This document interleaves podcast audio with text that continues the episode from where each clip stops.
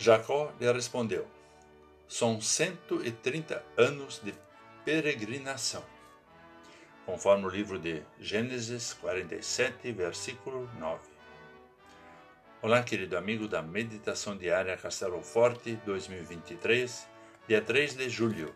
Hoje vou ler o texto de Luciano Ribeiro Camuzzi com o título Peregrinos da Esperança.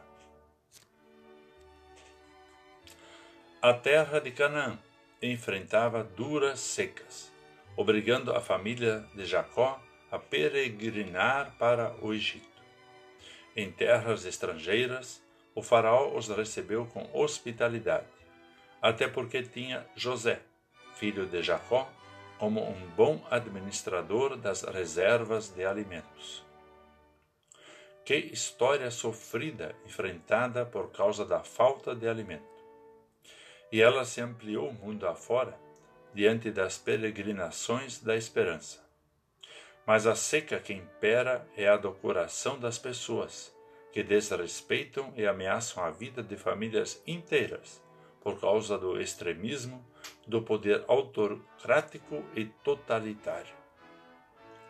Diferente do Faraó, os estoques de alimentos e a acolhida em terras estrangeiras não estão abertos para ser partilhados com os peregrinos que foram forçados a abandonar a segurança da sua casa.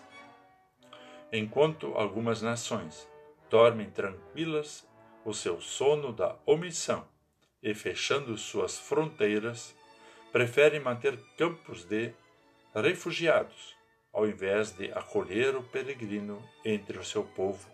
A dignidade de outros países segue sendo desmontada. Você se considera uma pessoa hospitaleira? Não sabemos se a hospitalidade do Faraó estava depositada em José, mas a cultura judaica sempre ensinou a necessidade de oferecer um porto seguro ao peregrino necessitado. Se nos falta hospitalidade e nos sobra o desprezo ao estrangeiro, Recordemos que, por causa da hospitalidade bíblica, o pai da fé recebeu Deus em sua tenda e compartilhou com o Senhor uma bela experiência de comunhão. Vamos falar com Deus. Amado Deus, move-nos da sequidão do nosso desprezo para as fronteiras do amor. Dá-nos a empatia e a hospitalidade necessárias que sabem abraçar e acolher com bondade e misericórdia o peregrino necessitado. Por Cristo. Amém. Aqui foi Vigan Decker Jr. com a mensagem de hoje.